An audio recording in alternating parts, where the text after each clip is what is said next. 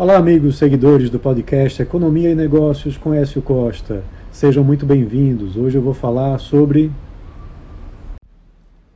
a prévia do PIB do Banco Central, que teve alta de 0,43% no segundo trimestre, mostrando uma desaceleração da economia. O Banco Central divulgou o Índice de Atividade Econômica, o IBCBR, que funciona como uma prévia do PIB que só vai ser divulgado no dia 1 de setembro. E o resultado foi de um crescimento de 0,43% no segundo trimestre do ano.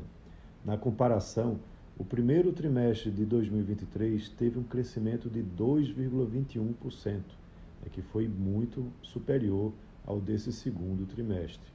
Esse resultado foi calculado após um ajuste sazonal, né, que é feito para comparar períodos diferentes.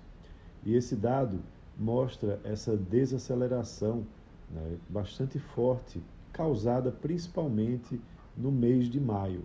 Né, o mês de maio teve uma queda né, significativa de mais de 2% do IBCBR e que foi uh, recuperada, mas não foi recuperada no montante é, suficiente para mostrar um crescimento um pouco mais elevado no mês de junho.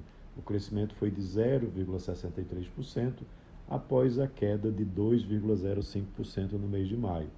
Isso é muito importante porque o Comitê de Política Monetária do Banco Central acompanha o IBCBR, que é divulgado mês a mês, para definir a sua política monetária.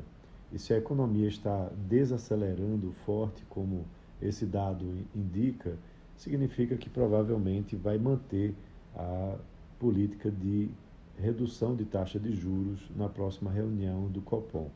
Né? Então, esse dado ele é, é mais um indicador de que a economia realmente sentiu os impactos né, da elevação da taxa de juros, que veio para combater a inflação, e agora o Comitê de Política Monetária está indo no caminho inverso, né, reduzindo a taxa de juros, já que a inflação está mais controlada, para poder fazer com que a economia volte a ter um ritmo mais forte.